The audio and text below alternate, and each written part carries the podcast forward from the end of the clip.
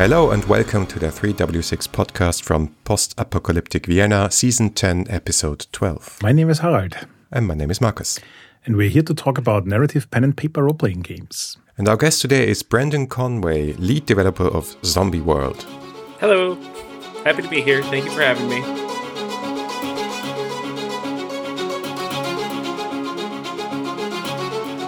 It's actually the first time we talk to somebody from Magpie Games, and we're kind of excited. There are a lot of your games in our shelves. Oh, that's awesome. I mean, I'm the least, you know, Magpie, but you know, I'm happy to be here to be the the first of the grand ensemble. I think most of our listeners will know you as designer of games such as Masks and Root, the RPG, and of course Zombie World. And as we already mentioned, one of the owners of Magpie Games. Can you tell us a bit more about your life and career? Yeah, definitely. I have been playing RPGs in some form or another since I was a kid, and you know, I would get dropped off at the local game store, and the crotchety old guy would run D and D for us. Where I am convinced what he got out of it was just killing the kids' characters and laughing gleefully about it. And that's how I learned. But I've been playing for all those years in between in some form or another. I really got into indie games around my college time, which was, oh God, that was like in the 2006 7 era. Oh, it's old. And then after that, I uh, was still dabbling with a whole bunch of games, playing more and more PBTA, and I wound up connecting with Mark Truman and Mark Merce Kelly, the founders of Magpie Games I worked with Mark on the Firefly role playing game uh, for Margaret Weis Productions. Uh, and then I wrote a couple of Dungeon World supplements, and that was the beginning of me doing stuff for Magpie. And then, really, I think like everything kicked into high gear around the time of Urban Shadows and Epyllion and Masks and New Generation and all of those things sort of coming out on top of each other and us really working together. Uh, since then, I've moved to Albuquerque, New Mexico to be there at the office, and this is what I do on a daily basis. Sorry, I didn't connect the dots that you were also working on Firefly. Did a whole campaign of that back in the day. Yeah, I wrote stuff for just the GM section. That was my little bit, and that was me cutting my teeth, like one of the first real assignments I'd ever had. Um, and it was eye opening though, as as an immediate entering point, because for me, it was not my own work really. It was not something that I had complete and total control over. It was something that I was working with a big team on. It was something that we had a licensor we had to talk to and we had to work with. There were rules about what we could and could not use between the TV show and the movie. Uh, so there was a whole bunch of stuff there that I had never even envisioned, and it turned out to be wildly handy later on when we'd be working on Avatar, uh, the RPG. So, are you guys just really into PBTA or is it your house system by now, or did it work out? Yeah, I think we were really into it and we wanted to play with it and see what it could do. And a lot of that at that time wasn't necessarily a conscious decision, as it were. Was these are tools we already have. This is a system we really love. Can it do this other thing? And we would adjust and modify. And there was a lot of wood shaving as we would try things out and find out they didn't work at all and cut them off and move on. Over time, though, it's just that classic thing where we built a tool set. We have a toolbox that has a bunch of answers to a bunch of different problems. So when we start a design, one of the immediate questions is if we could just build this table using the tools we already have, is there a reason to try to invent new tools? Is there something that we are missing that we really need? Do these tools work? And a lot of the designs we've done, we think the tools work to do that design. They need adjustment, they need tweaking, they need a couple new tools, but they don't need a whole new toolbox. But that said, at this stage, we're starting to look at new designs and new ideas where we are like, we love Powered by the Apocalypse, but there are things it doesn't do well and there are things it can't really do. And we're starting to look at well what would a tool set for some of those things look like? That's kind of an interesting point because PBTA always sells itself as a philosophy less more than the tool set. So building your own tool set eventually with enough games that you can like tie together like with the fate toolkits. Kind of like an interesting approach.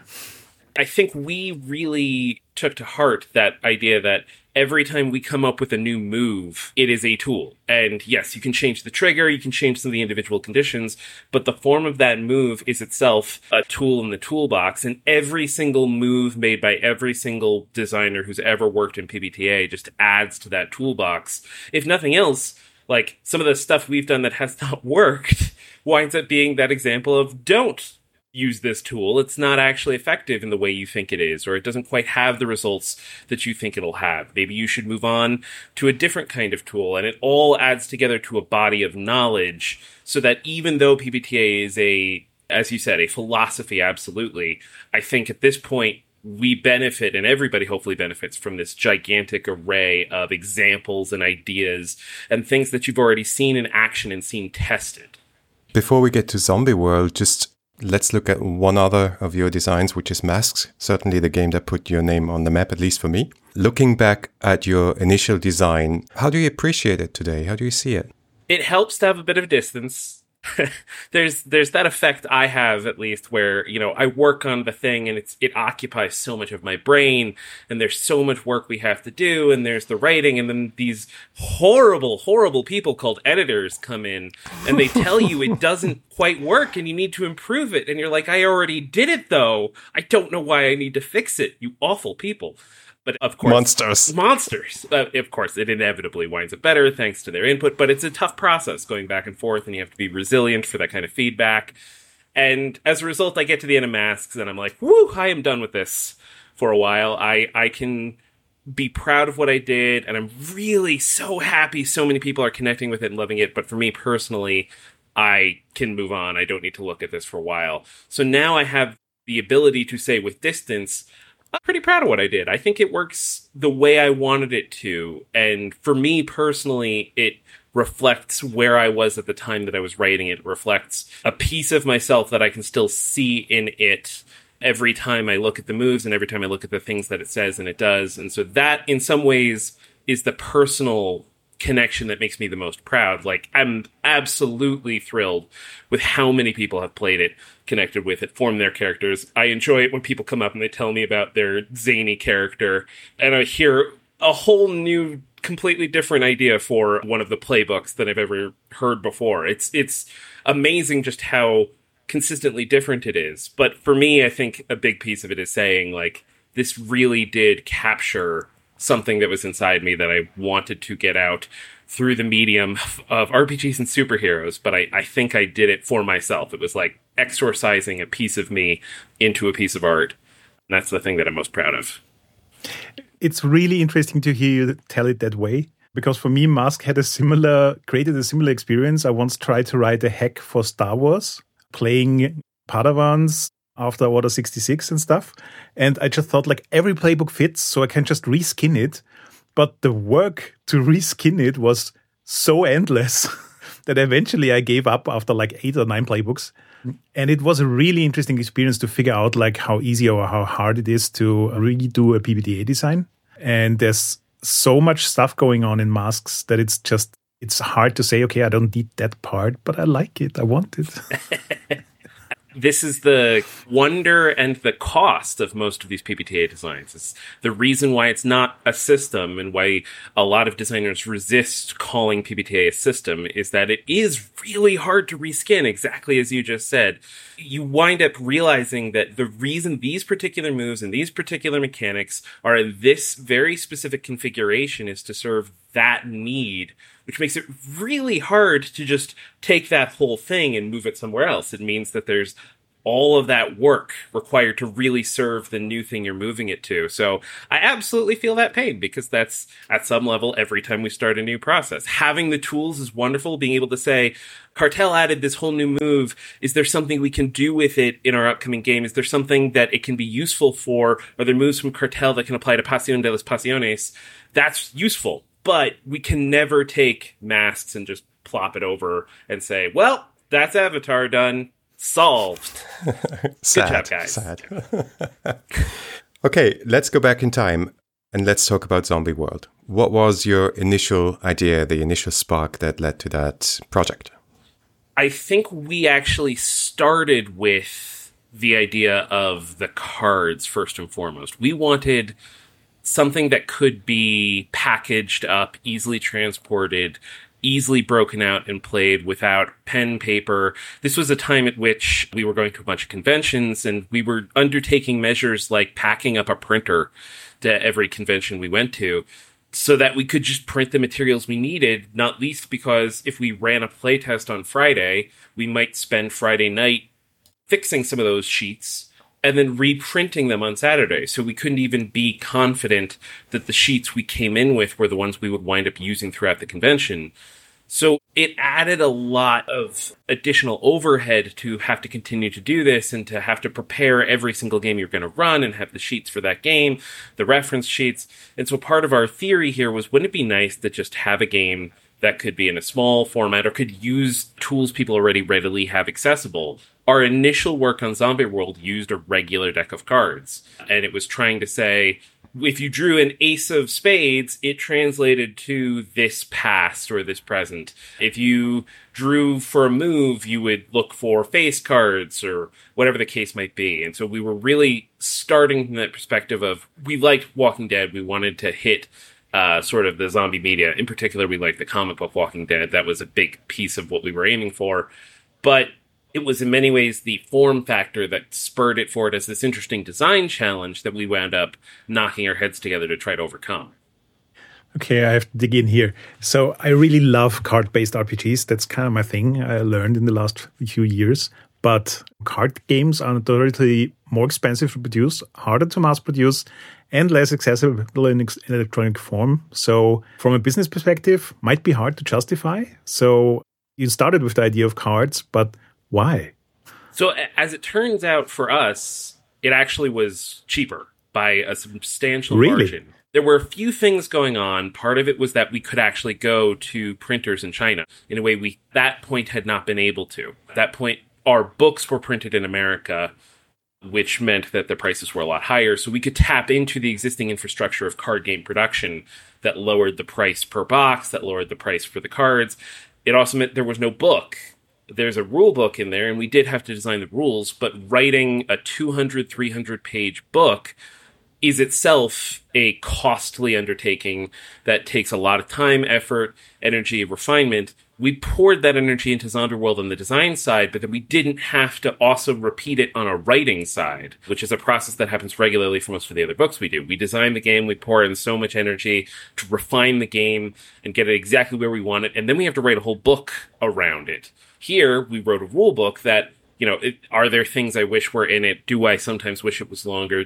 Do I think there could have been even more examples? Of course. But as it stands, the amount of work we had to do to take it from the design to a finished product was substantially shorter than for most of our other projects where we have to flesh out the whole book.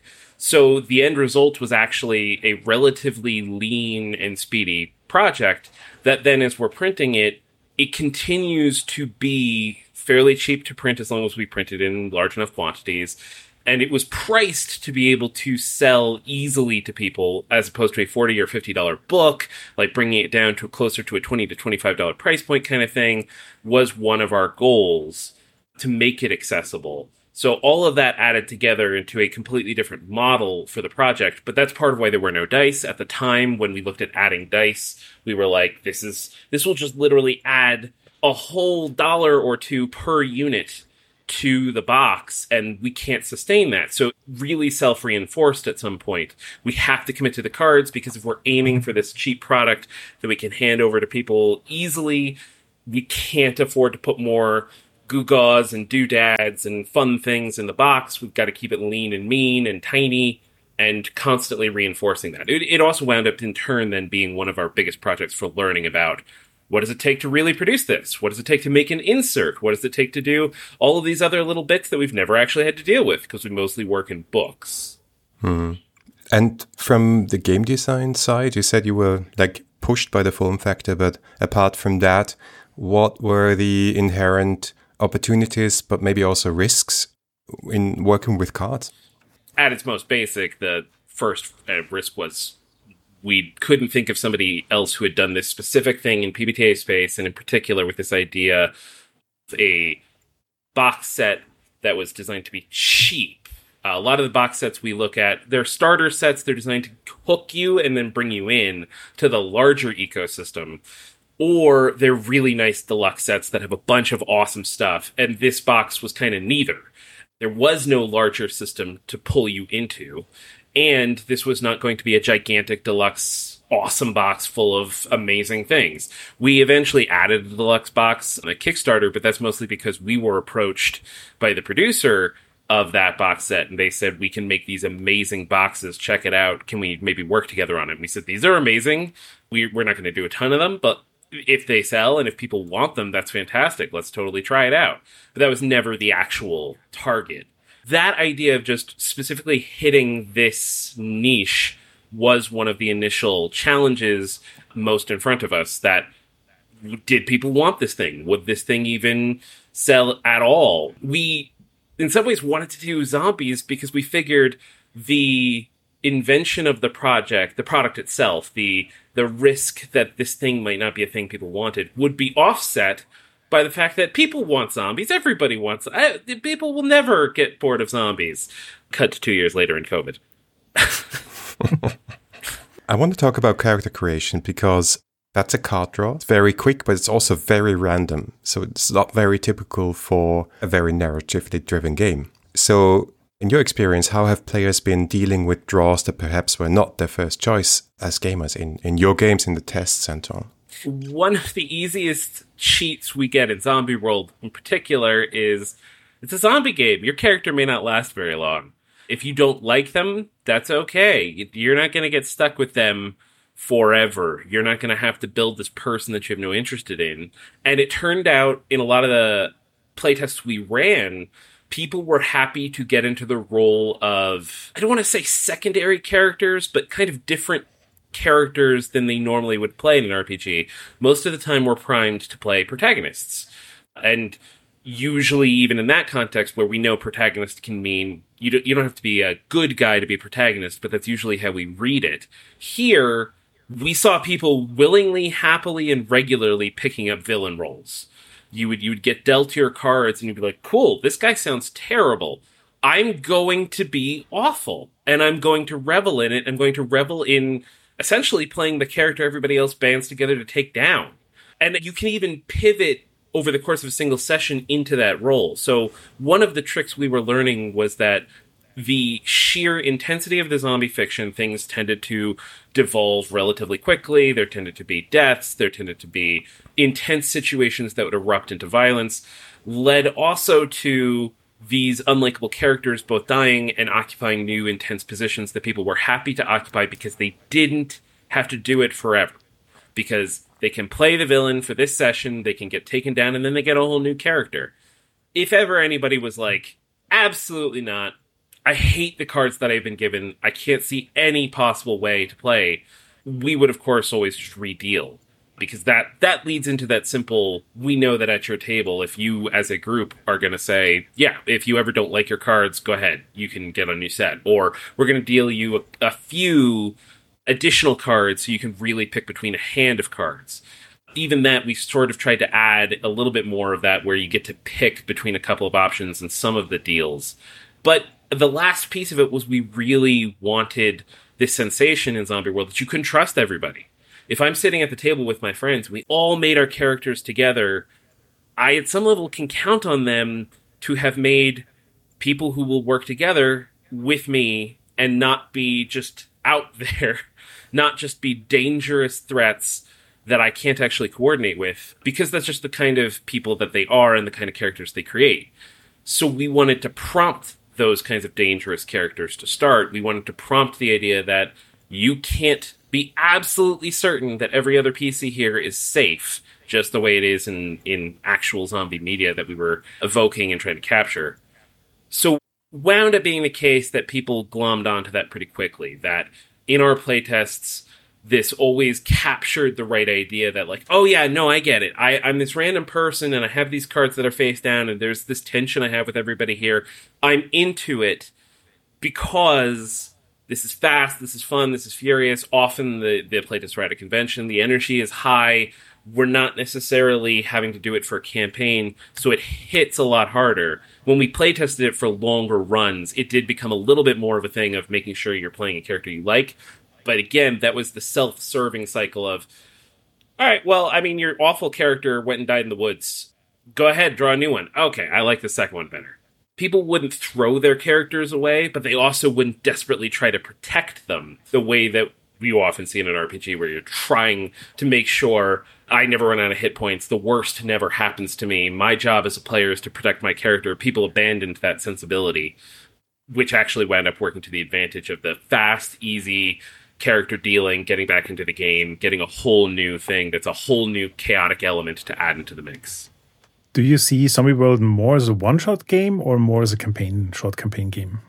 I think ignoring differences of duration in terms of, you know, how long your sessions are and whatnot, I think in general, I see it as at most a few sessions. I think it can go longer, and we've supported that, and I've seen it go longer. I think that requires more work. I think it requires a strong hand from the GM on controlling the pacing, because when you play in the one shot, GM, go for it. Make make moves. Zombies break through the barriers today. It is happening right now.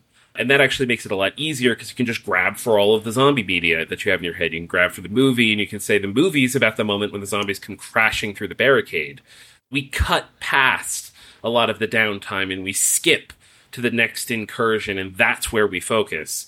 If you're doing a longer game, the GM really has to be on the ball in terms of I'm going to allude to the fact that the fences may come down. They look they look like they're buckling, but it's not happening yet because it might happen in a few sessions. So it's not impossible, but it requires a lot more of that restraint and careful attention. Do I need to kick things into higher gear, or can I just let them coast for the moment? When do I need to move on to the next big action thing that's going to happen and demand a response? Exactly when should I make a move that really jeopardizes a human character? Exactly how hard should my NPCs push? So that's kind of the why I say it that way. Is like I think a GM can easily pick up and do a one shot, but it's going to take more skill and likely just experience with the game to run it over a longer time. You mentioned that people naturally tend toward cooperative approach to that game, making characters and everything. When I was playing it, to me, it reminded me of a quote I once heard that the biggest difference between OSR and story games is that story games are cooperative, OSR is competitive. And Zombie World kind of feels in between, leaning more toward the competitiveness of OSR, I feel. So, but it seems like you have a very different perspective on that, right? So we, we like a bunch of OSR games and we look to them just as much as we look to any RPGs and board games and card games and video games and all games in general as part of our overall diet to give us ideas and new ways of thinking about things. So there's definitely a component of the OSR having informed some of how we think about this. But somebody recently said something to us that was one of those, oh yeah, maybe this is accurate, where they called out a lot of our games have PvP elements. That's how they framed them. And the way we tend to think about it is more when you create your PCs, you're creating the core cast of the game. Rare is the TV show, the movie, the book, where the core cast of the game never has any conflict and never argues. And and regularly there are the stories where well they'll never get to the point where they're punching each other. But it's a classic story about star trek the next generation. Gene roddenberry was like no conflict we're not allowed to have conflict this is the future and it's perfect nobody should be at, at odds with each other and the writers were like how do do a story where no one has conflict. And eventually that kind of went away as the show went on. And that just so happened to correlate with the seasons that people tend to think are better that's the kind of idea that we bring into it is we want there to be conflict between the main characters we want that to be modulated for the appropriate kind of story. So the amount of conflict in zombie world is obviously wildly different than the amount of conflict in masks. And the thing you're saying masks can be considered cooperative. We're a team. We we spend team to help each other. We overcome the villain together. But there's still a fair amount of poking each other. The game is set up so that i want to mess with you here and there. There are ways for me to make myself feel better that hurt you. Or I can adjust your labels and I might do it in a way that gives you a bonus in the moment. So as a player, you're like, that's awesome. But as a character, I said something mean and hurtful, and you go away from that exchange being hurt and needing to recover from it. And that cycle can repeat and create interesting drama. But what it means is it's not cleanly cooperative where we're all just getting along all the time. It's important to us to include this sense of tension, push, pull, back and forth. Zombie World is one of the strongest in this space because we did expect players to eventually attack each other. We wanted the paranoia of a zombie story where zombies are there to create an underlying threat, but the threat is the other people. The threat is always the other humans. They are the worst uh, when they're at their worst. They are more dangerous than the zombies. And that we really wanted to capture. So like Zombie World, like Cartel, uh, Mark's game about playing in the cartel, you wind up being at odds with each other a lot. You wind up doubting each other. You wind up not being sure who to trust. And it turns into a different kind of story where it's not about this team of characters. It's about these people who live in a community together, butting heads sometimes. Urban Shadows works in a similar fashion, where again, you might band together because the city's under threat from the demon wizard who's about to summon Cthulhu, and we have to stop him. But just as much, I'm the werewolf, you're the vampire, we don't get along. Uh, we see the world differently. We want the same thing, but for completely different purposes. We're not going to agree. And the kind of story we want is one where these are two main characters who can butt heads, as opposed to these are two teammates who are genuinely and always going to work together towards the same goal. Yeah. And I think that PvP conflict between the players is also somehow codified in in the cards. You have the past and you have the trauma, and they're in the beginning they are face down. Can you talk about that? Yeah, uh, that like again feeding into the paranoia piece. We wanted you not to be sure who you're actually playing with. We wanted there to be this doubt, this tension of exactly exactly who are you and why are you doing the things you're doing? Is it because you're on my side or is it because of something else that I'm not aware of yet? In the fiction, it of course made sense the number of characters and stories we get in The Walking Dead in particular, uh, where the characters have a past and it's not going to come out until later. And sometimes that's a little over the top. Oh, I was a serial killer. But sometimes it's as simple as I think about the Telltale video game where the main character you played, Lee, is essentially an escaped convict like he's escaped because the zombie apocalypse happened and the car crashed and whatnot. But still, the point is he's not telling people his past to start, and it becomes a point of tension when somebody recognizes him. And even though that story moves on beyond that, the key there is that moment of I'm not sure if I can trust you. We, the audience, know Lee is trustworthy because we've been with Lee this whole time. So it's a little different. And you, the player, know your version of Lee is trustworthy because you have your other cards and you're like, I'm actually a really sweet guy. I have my other cards. They tell me what I am and what I do. I'm fine, guys. You can let me go. But they don't know. They don't know what your trauma card is. They don't know what other things you are thinking about or planning or why you did some of the actions you did so that was a big piece of technology that we wanted for the game was this tension these reveals. It is so satisfying to flip the card up and be like this is what i've been all the time. Even if you never do during the game the first thing we would always see happen is that we would finish the session and everybody would go through and flip their cards be like well i was I was a biker the whole time. Oh, I see, I see. And go back and forth and be like, oh, I suddenly understand what, who your character was. I suddenly see what all those, and this moment of catharsis almost at the end, where you're, you're seeing the entire fiction that you just played through from a completely different perspective by actually knowing what was there, but in a way that didn't interfere with the earlier moment. Because in the earlier moment, you were engaged almost in the paranoia of your character not knowing for sure, but needing to trust. And then it let us do other fun little mechanics like allowing you to see somebody else's card, right, when you opened up to them and be like, oh, I know what your deal is now, and hand it back. And even if it didn't give you some sort of tactical benefit in the moment, it made you, the player, feel great. And it let you know who that person really is in a way that's fun at the table. And again, you could then say, "Oh, they're they're perfectly fine," and everybody else is like, "Are they lying?" A lot of this is obviously also coming from stuff like the Resistance, the sort of face down hidden identity games that have a lot of this tension of me knowing I know that you're a traitor and I'm a traitor, but you don't know that I'm a traitor. So will you trust me? But I need you to trust me because we're on the same team there are pieces of that that also we were excited about and kind of wanted to capture. Though again, I think on the list of influences that's in there, but the zombie fiction by far and away was the dominant. How important was it to you that the players keep that secret and it's it's not just hidden from the characters but also from the players?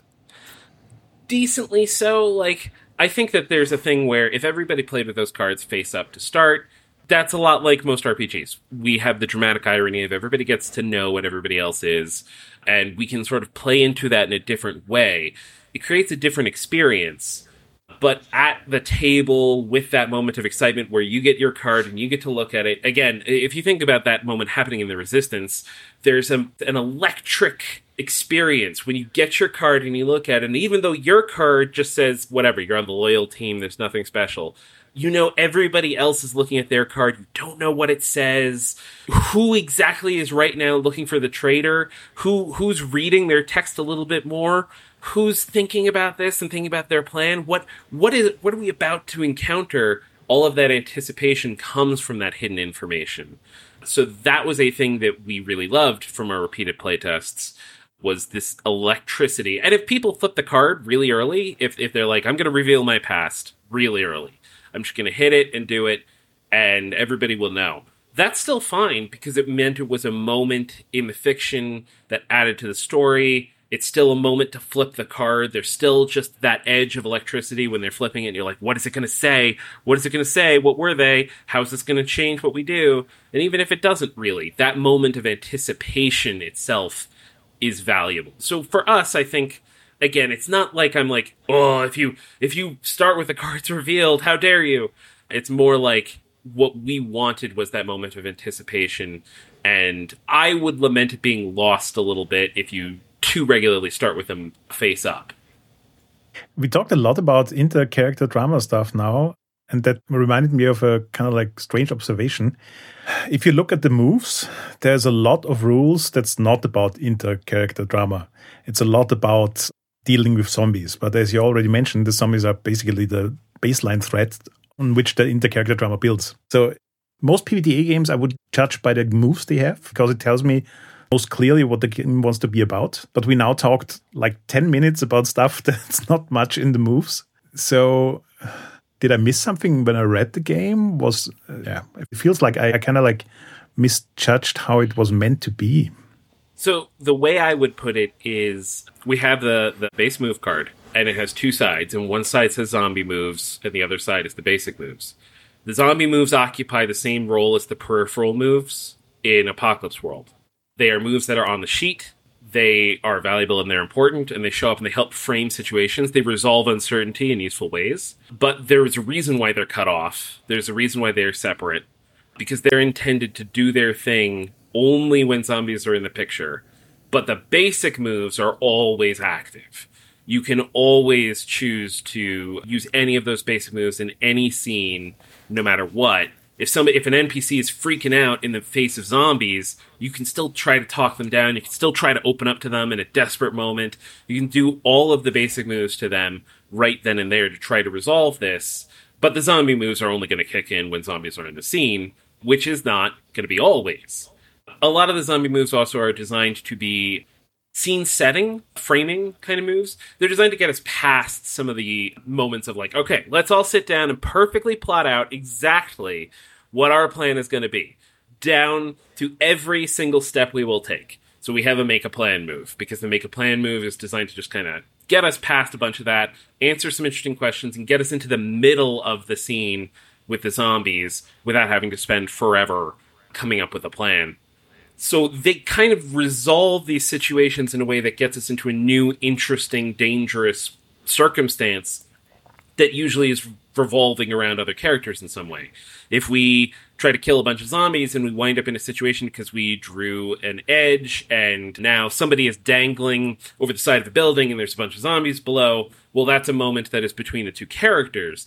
Can we save them? Do we save them? Is there a cost to saving them? Zombies are coming up the stairs. Is it worth saving them? Do I stay here and try to pull them up knowing that all my friends have just left me? And all of those choices are actually about the PCs, well, and, and the NPCs, but they're about the characters in that moment more than they are about the zombies. So that was the the target was that the zombie moves do you're right occupy one half but the reason we put them on the back half is because you'll keep your basic moves face up most of the time. Zombies show up, you'll flip the card, resolve that move, and then flip it back. I guess looking at it that way, for me, the point is that most of the basic moves feel like they deal with escalation once something happened, and then I have moves how to deal with the aftermath of that. But I can't remember many moves that build up toward the drama. So it feels kind of like there's a lot of freeforming going on where I figure out what the drama between the characters is and how to best play it and how to escalate it. And all of that stuff isn't very much put into rules. It's much more freeforming. And yes, the zombie moves totally help you to move from like one situation to the next. I agree with that. And then you have the moves, the basic moves that help you like deal with all the thing that happens. But now I'm curious why there's kind of like this this freeform part in the middle of it. I, I mean, I think part of it is it depends heavily on how hard you hit into the action to start. So again, we have these framing moves. We have these things that you're supposed to immediately set up in your enclave. When you build your enclave, you have a couple scarcities, and there are those sort of time passes cards, the the fate cards that say a scarcity has become acute. So when we pick up, that means we are out of food and people are starving. So there is no moment where we are not in dramatic tension. And since NPCs in the game, if I'm doing this setup where PCs are the main cast and NPCs are the supporting cast, well, the NPCs get used the way supporting cast can get used in the Walking Dead TV show, which is to say, they exacerbate problems, they get thrown at it, they ultimately get fed into a wood chipper and go away because they did the thing they were supposed to do, which is spur the action that the main characters now have to respond to. So, a classic thing I would do is like, you chose uh, food is a scarcity, it's now become acute. Great, you're starving. So, we're going to pick up with two NPCs one of them is beating the crud out of the other because they stole a bag of chips. What are you going to do? A lot of the time, PCs will go in, try and intervene, try and, and uh, settle down the situation. All it takes is a single miss or even an edge, and suddenly, oh, somebody swung a punch and it hit the wrong person. Stress gets knocked up. NPCs react catastrophically to stress. The situation is snowballing, and we're off to the races. This is also kind of what I mean by like yeah, th- this is hitting hard and fast. We're immediately in a conflict that demands action and response immediately. And what that means is that longer term stretch, that pacing does wind up having more of these quiet moments that may require, again, the careful hand of the GM. If the PCs are having a long conversation and enjoying it, that can work in that longer game. But in this shorter, punchier zombie movie style format, bam! I'm in somebody's punching somebody, a gun has come out, and as soon as a gun comes out, everything is incredibly serious because guns are very dangerous and you can die at the drop of a hat. Disposing a body, we have a move for that specifically to capture the Walking Dead moment where you think you're safe because that guy died by a gunshot, and then whoop, turns into a zombie on you, and suddenly now you're dealing with zombies inside your enclave. Everybody's panicking my NPCs are not supposed to be acting rationally, clearly, cleanly, and carefully. They're supposed to be my tools for creating new, complex, difficult situations to resolve. So, yeah, a lot, a lot of it is like hitting this intensity, which is why it can be hard to maintain that for a long stretch and again everybody has to be on board with like yeah you could die in the first hour. You could die in the first hour and a half. The hope would be you just make a new character deal some new cards and voila you're a group of survivors coming from a different enclave that also fell apart. You're in your car you're coming to town. Do we trust you? The whole new set of conflict because you're never coming in by yourself. There are other npcs in that car and guess what? Some of them are going to be completely unreasonable and dangerous because that's how i gel this this whole thing together you kind of answered my next question, but I'm still going to ask it. That's about the GM role. So, what I get from you and also from the book is uh, Zombie World is very much play to find out what happens. There's absolutely no prep involved. And if I get you right, it's really about hitting hard as a GM. What else did you learn in your playtests about the GM role here? I think a lot of it is here. Uh, in general, it's true. This is true of all the GM roles, right? Knowing when to step in and when to step back is always an issue for the GM. In masks, it's one of the most delicate things I have seen because if two PCs are having these scenes where they're really opening up their heart, you're like, I don't want to interrupt. I don't want to mess with the scene.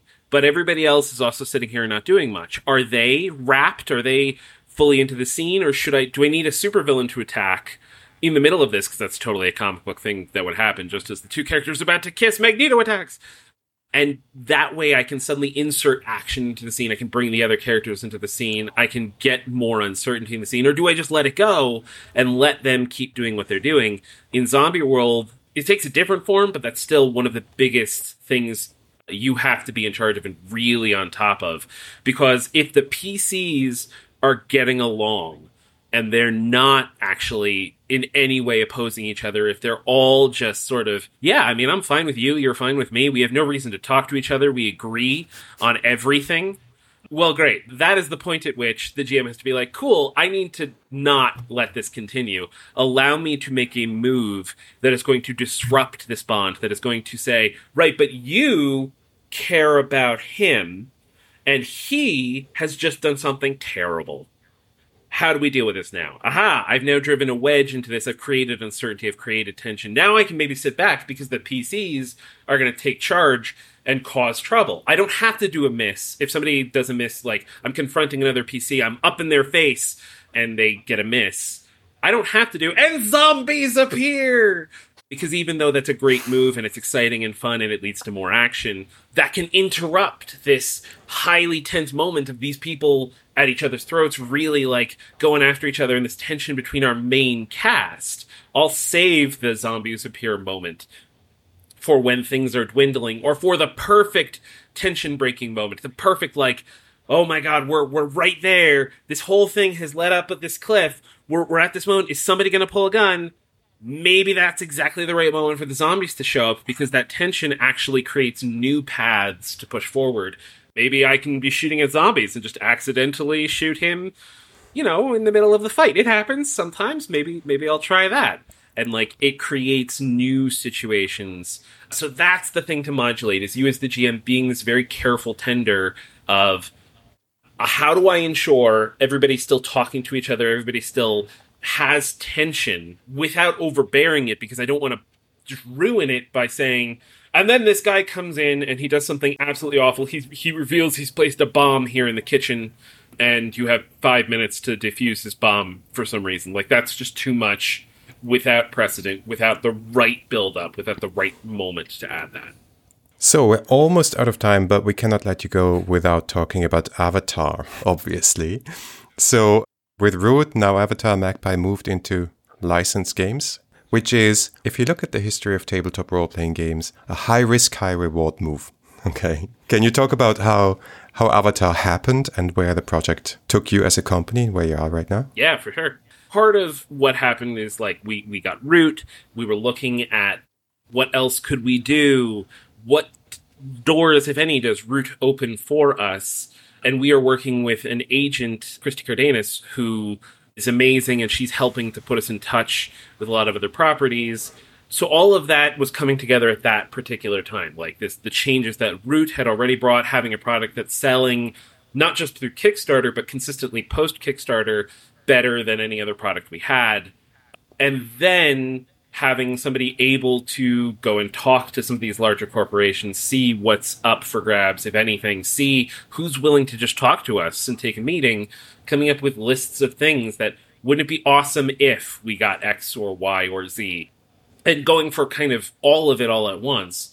And I think at the same time, there was stuff happening on the other side with Avatar and that the changes that it was undergoing in terms of now coming back to life, now with so much stuff on the horizon, so many new shows and, and comics and books uh, that they are working on. So it happened to line up perfectly. It's that odd thing of we'd love to say it's because we're really good at this and you know we just made the perfect tactical strategic moves at exactly the right moment. But the reality is as with most of this stuff we got lucky.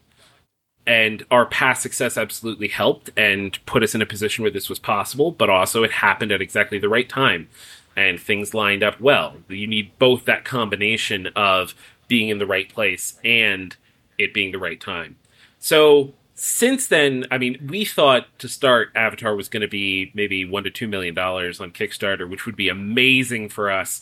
That would be incredible. And then it was close to ten million dollars, which was jaw-droppingly amazing and terrifying, right? Because that enters into this entirely different space. A lot of credit goes to Marissa Kelly for having done a ton of work in advance of the Kickstarter to help plan things out so that we could shift. We could try to pivot and respond to that. We weren't just overwhelmed and promising things that would ultimately destroy us. But it has been a road after this. There have been 80,000 backers we've had to communicate and coordinate with, which means we've had to expand our team to just talk to people. Tons of credit goes to our customer service team, goes to Kate Bullock, our community manager, for helping to attend to this giant group on a regular basis. We had to come up with new ways to actually deal with shipping, which wound up backfiring enormously as we had massive pro- uh, problems with our shipping between raised costs and just our shipper kind of not doing what we wanted, let's just say. All of that adds up to a much more complicated picture than it may look at first glance, because at first glance it's like, oh, it's $10 million. That's amazing.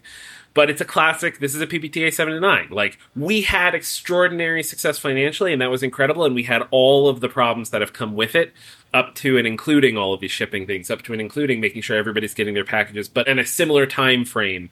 And we're so happy with how it has transformed the company because we have this team of people who's come in to help shore up lots of different pieces and to bring their own expertise in ways that we don't even realize we're missing until this happens and suddenly, oh gosh, yeah, we need somebody to deal with this because this is a whole thing that a larger company would have had somebody dealing with the whole time it's time. We need somebody on this day to day to handle this thing.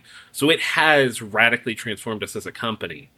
And then in terms of moving forward, of course, like we're still going to be doing some stuff with Avatar. We're still releasing Republic City, hopefully in quarter four 2023. And then we're looking ahead to see are there new doors that this has opened as well? Or do we want to go through those doors? Is it time for us to examine some of our own stuff that we've sort of put on the back burner because when Avatar comes in, it takes all of the attention. And so ignoring like projects that we already promised to do, which absolutely are now our top priority, it's even just past that. In the next three years, what exactly are we going to be aiming at? It's wonderful to be able to say, we have all these new choices before us, but simultaneously they come with the cost of, but we now have a staff of like 11 to 15 people who are depending on us for a paycheck, and that changes the math. Once upon a time, the company was three to four people, and that meant we could be lean and we could pivot, and we could, as long as we were getting enough, those people were willing to take somewhat of a lower salary. Now we're in a completely different place where the moves we make have to support this company which changes a lot of the math. I mean, even for me personally, I'm about to become a dad for the first time, and like I can feel that thing ticking over in my brain where like younger Brendan would be like, let's just go, let's do our art because it's our art and we're, we're going to express our hearts onto the page and we're going to, it doesn't matter if it reaches people. It doesn't matter if it sells. What matters is that I did a good job as an artist. And now I'm like, yes, but also I have a house. Um, I would, I would like stability. I would like my daughter to be like safe and comfortable and I want all of those classic things that start setting in. Like even before that, just having the house was like, oh yes, I see. I see what this is. This this 20-year chain in America that connects me to this place and now I'm making decisions at a different level. So I think it's a classic lifespan of the company, and the hope is that we can continue to change, continue to hold on to our old values while looking ahead. But there's no question that a project like Avatar just changes everything. Amazing. Really, really interesting. And uh, well, congratulations Thank you. on being a dad. And fingers crossed for the company. Everything's looking really, really great. Thanks so much for talking to us. Although you're now big game, you know, we're small fish. I tried. I tried. Thank you so much for having me. I was really happy to be here. You asked awesome questions. Thank you so much, both of you, Marcus and Harold. Also, from my side, a lot of thanks because I feel like this is the first time in seven years doing this podcast that I walk away from an interview. And the whole point of these interviews is to get insights from the people who created the games. And it feels like I totally played the game wrong. I need to try it again. I'm hoping that you still had a great time with it, but yeah. this is the the key magic that I would say is the last piece, just as me giving it out. People like you doing these podcasts, the communities that talk about the game, that share the knowledge. Part of why we can get away with a thinner manual in Zombie World is the hope that there's this constant conversation happening beyond that box that enables this learning and growth. And it's obviously its own modulation. We have to do a good job on our side to support that conversation and to answer those questions before they've come up, and then to continue to a- answer them beyond the initial playthrough but it's part of what makes this hobby so special is like this constant back and forth conversation so i'm so appreciative of people like you doing this kind of work asking these kinds of questions doing these interviews Thank you. Thanks for listening to episode 12 of season 10. We'd love to read your feedback at hi at 3w6.fm or on our Discord server. If you liked this episode, please consider writing a review on Apple Podcasts or Spotify. Or support us on Patreon. Till next time.